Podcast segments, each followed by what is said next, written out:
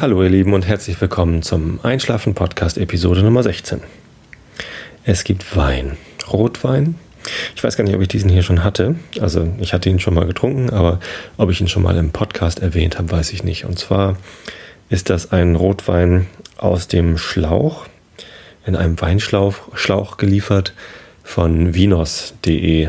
Das ist eine ganz lustige Verpackung, ganz weiß und schlicht mit so einer großen äh, schwarzen Aufschrift ähm, Krisenbewältigungspaket. Kostet 10 Euro, sind 3 Liter Wein drin. Also pro Flasche 2,50, wenn man es umrechnet auf 0,75 Liter Flaschen. Sehr günstiger Rotwein. Und dafür schmeckt er sehr gut. Das ist so ein, so ein spanischer, äh, ich vergesse mal wieder, wie die Rebsorte heißt. Hm. Egal, also er riecht vielleicht ein bisschen fruchtiger, als er schmeckt.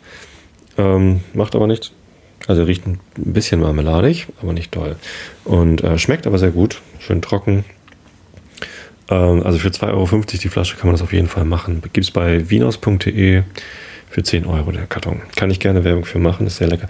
Ich habe eben gerade bei Vinos gesehen, die haben jetzt auch lauter andere Weine im Karton. Und ich finde das ja klasse, weil so eine ganze Flasche Rotwein ähm, trinkt man ja am Abend nicht aus, vielleicht. Also so in der Woche trinkt man ja vielleicht gerne mal ein Glas Rotwein, aber nicht gleich eine ganze Flasche und dann hält sich das ja nicht so lange. Beziehungsweise der Wein atmet einfach zu schnell und ähm, verändert den Geschmack. Und im Weinschlauch, das ist so eine, so eine Plastikfolie, die in einem Pappkarton ist, da atmet der Wein nicht, weil er luftdicht verpackt ist. Und der hält sich einfach viel länger. Das ist sehr gut. Kann man einfach mal aufmachen, so einen Karton, sich ein Glas einschenken und dann innerhalb von drei, vier Wochen ähm, diese Kiste leer trinken. Das ist ähm, sehr angenehm. Man trinkt nicht so viel Alkohol, obwohl man so eine große Packung kauft. Ja, man soll ja auch nicht so viel Alkohol trinken, da wird man ja betrunken von und das ist nicht gut. Hört auf, Onkel Tobi. So, ähm, ja. Außerdem spart man ganz viel Verpackung. Das ist also sehr gut auch für die Umwelt. Man hat nicht so viel Müll nicht so viel Glas, nicht so viel, es wird kein Kork verbraucht. Kork ist ja auch eine sehr seltene Ressource, sollte man nicht so verschwenderisch mit umgehen. Und auch transporttechnisch ist es viel günstiger, weil die Weinflaschen ja meistens mit LKW transportiert werden und da ist ähm, die Verpackung einfach ist viel besser stapelbar, man transportiert nicht so viel Luft und leichter. Also Alufolie und oder nee, äh, Plastikfolie und Karton ist natürlich viel leichter als die Flaschen. Das heißt, man spart einfach ganz viel CO2 auf der Straße, wenn die Lkw die Kartons durch die Gegend fahren. Man hat also ein durchaus gutes Gewissen, wenn man diesen Wein trinkt. Und er schmeckt. Also Prost.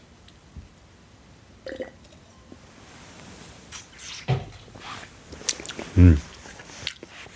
Ja, es gibt leckere Weine, aber der hier ist durchaus okay. So, Kommen wir zum Vorlesen. Es gibt heute Kant. Nein, wir kommen noch nicht zum Vorlesen. Äh, Immanuel Kant. Und immer wenn ich Immanuel Kant vorlese, denke ich an meinen Philosophiekurs. Ich habe ja im Nebenfach früher Philosophie studiert. Ähm, das war sehr interessant. Ich habe halt Kurse belegt über Immanuel Kant, Kritik der reinen Vernunft und über David Hume, Treatise on Human Nature und dann noch so ein paar Spezialvorlesungen und Seminare, wo mich ganz merkwürdige Texte ähm, analysiert habe. Und bei, der, bei dem Kant-Seminar, da ging es dann auch irgendwann um den Gottesbeweis, weil Herr Kant hat ja die, also damals war das ja voll in Mode, Gott zu beweisen. Und Herr Kant war ja auch ein gläubiger Mensch, ein Christ. Womit wir wieder bei dem Thema wären. Ich bin ja auch äh, Christ, zumindest nenne ich mich so. Und Herr Kant hat die bis dahin verbreiteten Gottesbeweise, also diesen ontologischen und tautologischen Gottesbeweis, die irgendwie, keine Ahnung, von Descartes und von, was weiß ich nicht, noch wem alles stammen, die hat er alle widerlegt, äh, dass die nicht gültig sind, was ich auch gut finde. Und er selbst hat einen moralischen Gottesbeweis selber verfasst, indem er sagt, dass äh, aufgrund der, des Vorhandenseins einer Moral, also eines einer Annahme, dass es einen tiefer liegenden Sinn in allem gibt und man sich nicht einfach sinnlos verhalten soll, sondern moralisch, irgendjemand müsste diesen Sinn geschaffen haben oder so ähnlich und aufgrund dessen leitet er für die praktische Vernunft die Notwendigkeit eines Gottes her oder so und ähm, gibt aber selber zu, dass es kein Gottesbeweis im Sinne von eines theoretischen Beweises ist, sondern dass es nur für die, für die Praxis eine Relevanz hat, dass also ohne Gott keine Notwendigkeit von Moral gibt. Und das finde ich eigentlich ganz schön. So, damit kann ich ganz gut leben. Ähm, ich selber finde nämlich, dass man Gott gar nicht beweisen muss. Ach ja, ich wollte ja mal erzählen, was ich von Gott halte. Ja, hm, vielleicht ein andermal. Aber also die, die Tatsache oder die, die Aussage von Kant, dass Gott zwar äh, für das moralische Handeln notwendig, notwendigerweise da sein muss, in welcher Form auch immer, das finde ich eigentlich ganz cool. Damit kann ich mich zurechtfinden. Das passt übrigens auch zu dem Text, den ich letztens in der Kirche vorlesen musste. Und zwar aus dem Römerbrief, Kapitel 8. Da hat Paulus ja geschrieben, ähm, dass die Hoffnung, äh, da ging es um Erlösung oder so, womit ich ja nicht so gut klargekommen bin, aber die Hoffnung basiert auf etwas, was man nicht sieht. Und ähm, damit, das könnte man so interpretieren, wenn man denn wollte, dass man Gott gar nicht beweisen kann. Also Gott ist ja die Hoffnung dann, also die Hoffnung beruht auf Gott und Gott kann man nicht sehen. Ähm, sitzt nicht auf einer Wolke rum, kann man nicht anfassen. Wenn man nämlich etwas sehen kann, dann braucht man nicht zu hoffen, sagt Paulus. Und da hat er ja vollkommen recht. Äh, dann braucht man noch nicht zu glauben, im Übrigen. Und Glauben basiert also auf etwas, was man nicht sehen kann und nicht beweisen kann, finde ich. So, deswegen braucht man Gott gar nicht zu beweisen. Und das hat Kant wohl genauso gesehen. Vielleicht äh, gefallen mir seine Texte deshalb so gut. Ja, ähm, so viel zu, ob man Gott beweisen soll oder nicht. Ich finde nicht. Jeder soll selbst für sich entscheiden, ob er einen Gott braucht oder nicht. Ob das jetzt gleichstellend ist mit, wenn ich nicht an Gott glaube, dann kann ich nicht moralisch handeln, das will ich jetzt so nicht sagen. Herr Kant sagt das so. Ich glaube nicht. Aber ich glaube, wenn man moralisch handelt, dann glaubt man auch an irgendwas. Und ob man das jetzt Gott nennt oder nicht, ist mir völlig wurscht. Aber ja, wahrscheinlich ist es so. Also, wer für sich in Anspruch nimmt, moralisch zu handeln, der beruft sich auch auf irgendwas, auf irgendeinen tieferen Sinn, auf irgendwelche Gesetze. Und das Gesetz, das ich Gott nenne, das ähm, nenne ich im Übrigen auch Liebe. Ja. Und das ist keine Manifestation irgendeines externen Wesens, das ich Gott nenne. Jetzt erzähle ich es doch. Ja. Ah, puh, vielleicht auch schwierig auszudrücken, aber sondern, also ich glaube, dass allein der, das Glauben an die Liebe und die, die Existenz von Liebe, die ich gesehen habe in der Ehe meiner Eltern, und in ihrer Liebe zu uns Kindern, ich habe zwei Brüder, das ist was Göttliches, weil das hat ganz viel Kraft und das bewegt die ganze Welt, wenn man sich liebt und wenn man ähm, auch sich selber liebt und andere um sich herum natürlich auch. Das passt auch sehr gut zu dem, was in der Bibel steht, von dem, wie Jesus gelebt haben soll, zumindest zu den meisten davon. Ich weiß, es steht auch Quatsch in der Bibel drin, wie äh, ergreife das Schwert und erschlage deinen Nachbarn oder so, aber es steht eben auch drin, Jesus hat gesagt, liebe deinen Nächsten wie dich selbst. Und das ähm, finde ich sehr gut. So, das ist mein Glauben an Gott. Ja, und ob das jetzt tatsächlich ähm, einen Gott gibt, der außerhalb von mir selbst und meiner Liebe ist, ist mir eigentlich völlig wurscht. Es bestimmt mein Handeln und mein Leben. Und das ist das Wichtige, glaube ich. Gut, genug geschwafelt. Keine Ahnung, ob ihr damit was anfangen könnt. Würde mich interessieren, ob ihr damit was anfangen könnt. Ähm, dann gerne Kommentare schreiben im Blog oder wenn euch das zu öffentlich ist, per E-Mail äh, direkt an mich, wenn ihr nicht wollt, dass das veröffentlicht wird. Das ist ja auch eine sehr persönliche Sache, darüber zu sprechen. Dann behalte ich das auch gerne für mich. Würde mich trotzdem freuen, sehr, äh, würde mich sehr freuen, von euch zu hören. Gut, jetzt lese ich euch aber endlich was vor, damit ihr auch mal schlafen könnt. Der Lüfter ist schon angesprungen von meinem guten alten Powerbook G4, 1,25 Gigahertz. Und ähm, ja, dem, dem wird immer so schnell warm, deswegen muss er jetzt schon lüften. Deswegen lese ich jetzt lieber vor. Bei Herrn Kant sind wir angekommen beim Hauptteil. Also die Einleitung ist zu Ende, Vorrede war sowieso schon. Jetzt kommt der Hauptteil der Kritik der reinen Vernunft. Und zwar erstens die transzendentale Elementarlehre. Transzendentale Ästhetik der transzendentalen Elementarlehre erster Teil. Die transzendentale Ästhetik. Paragraph 1. Auf welche Art und durch welche Mittel sich auch immer eine Erkenntnis auf Gegenstände beziehen mag, so ist doch diejenige, wodurch sie sich auf dieselbe unmittelbar bezieht und worauf alles Denken ein Mittel abzweckt, die Anschauung. Diese findet aber nur statt, sofern uns der Gegenstand gegeben wird. Dieses aber ist wiederum uns Menschen wenigstens nur dadurch möglich, dass er das Gemüt auf gewisse Weise affiziere. Die Fähigkeit, Rezeptivität, Vorstellungen durch die Art, wie wir von Gegenständen affizi affiziert werden, zu bekommen, heißt Sinnlichkeit.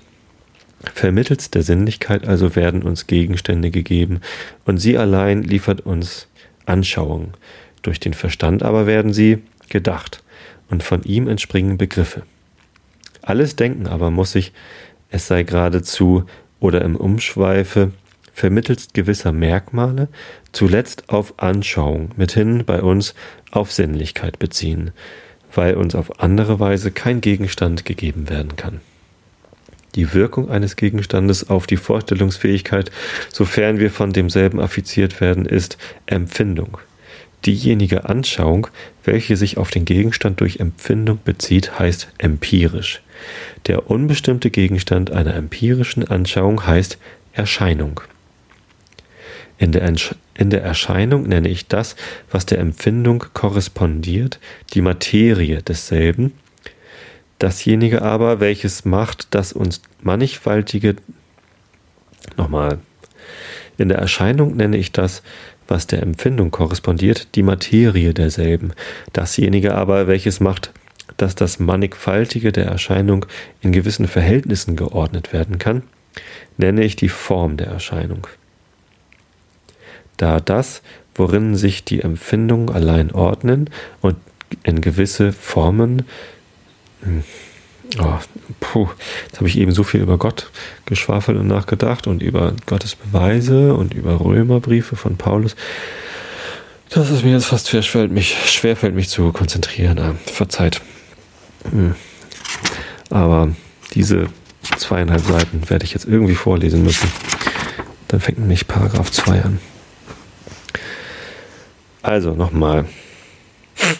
Vielleicht ist auch meine Nase ein bisschen dicht. Näsel ich sehr? Hm. Ja. Macht nichts. Also, da das, worinnen sich die Empfindungen allein ordnen und in gewisse Form gestellt werden können, nicht selbst wiederum Empfindung sein kann, so ist uns zwar die Materie aller Erscheinung nur a posteriori, a posteriori gegeben.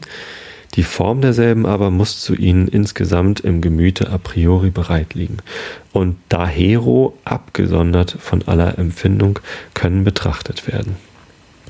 Jetzt fühle ich mich gerade so ein bisschen wie Evelyn Hamann bei dem Sketch, den ich vorgestern nachgelesen habe. Ich nenne alle Vorstellungen rein im transzendentalen Verstande, in denen nichts, was zur Empfindung gehört, angetroffen wird. Demnach wird die reine Form sinnlicher Anschauung überhaupt im Gemüte a priori angetroffen werden, worinnen alles Mannigfaltige der Erscheinungen in gewissen Verhältnissen angeschaut wird. Diese reine Form der Sinnlichkeit wird auch selber reine Anschauung heißen. So, wenn ich von der Vorstellung eines Körpers das, was der Verstand davon denkt, als Substanz, Kraft, Teilbarkeit und so weiter im Gleichen, was davon zur Empfindung gehöret, als Undurchdringlichkeit, Härte, Farbe und so weiter absondere, so bleibt mir aus dieser empirischen Anschauung noch etwas übrig, nämlich Ausdehnung und Gestalt. Diese gehören zur reinen Anschauung, die a priori, auch ohne einen wirklichen Gegenstand der Sinne oder Empfindung, als eine bloße Form der Sinnlichkeit im Gemüte stattfindet.